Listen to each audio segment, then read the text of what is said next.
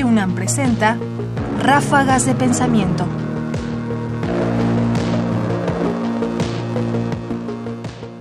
Comunicación de masas. En 1957, la televisión mexicana ofreció a José Vasconcelos un programa de televisión que se llamaría Charlas Mexicanas. José Vasconcelos, ya entonces un patriarca de la cultura mexicana, polémico como era él, cargaba tras de sí no solo su propia historia y su propia producción, sino esa voz y esa retórica tan propia de los humanistas de los años 20 que entonces todavía sobrevivían. Y lo que vamos a escuchar a continuación es, en primer lugar, la entrada de ese programa, en que queda manifiesto, digamos, una idea completa de la cultura mexicana en ese momento, que era, cómo se representaba y qué componentes tenía. Escuchemos. Casa Madero, primera industria vitivinícola de la República, tiene el gusto y el honor de ofrecer a ustedes esta serie de charlas mexicanas.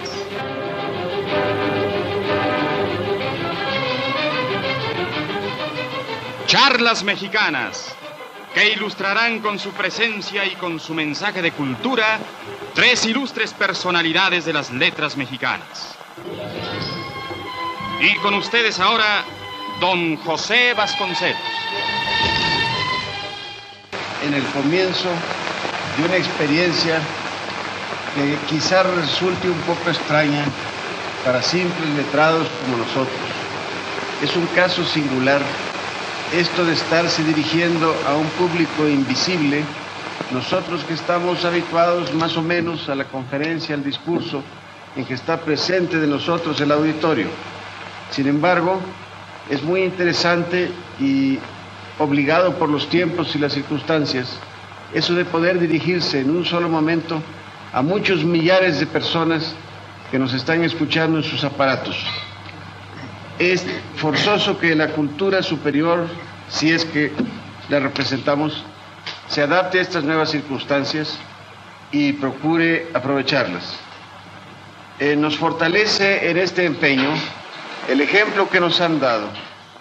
Ese grupo de valientes muchachos que son los locutores mexicanos, que nos precedieron en esta ruta por los caminos del espacio sonoro, lanzándose a comunicarse con el público para toda clase de asuntos, con brillantez y con un éxito que yo les envidio de todo corazón.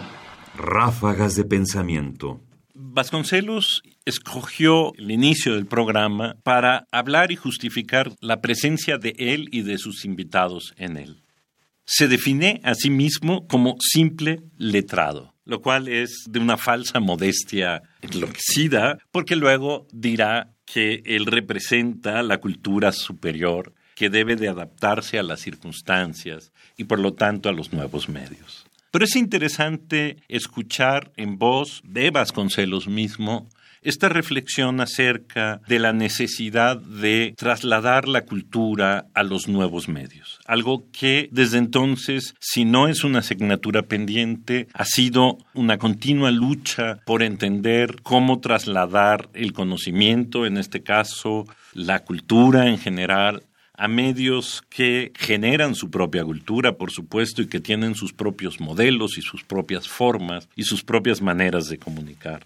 De manera que el elogio que hace a los locutores jóvenes, esos héroes de la nueva era tecnológica a la que enfrenta Vasconcelos, no es sino un reconocimiento de la enorme distancia que hay porque Vasconcelos en ese momento se ha colocado en la posición de un locutor y se enfrenta a esta necesidad de romper la cercanía, de hablarle a todos, de ser simple y de adquirir un lenguaje nuevo un lenguaje que para la cultura sigue siendo algo que tiene que seguir asimilando y aprendiendo porque cambian, se modifican y por supuesto se amplían y se reinventan cada vez.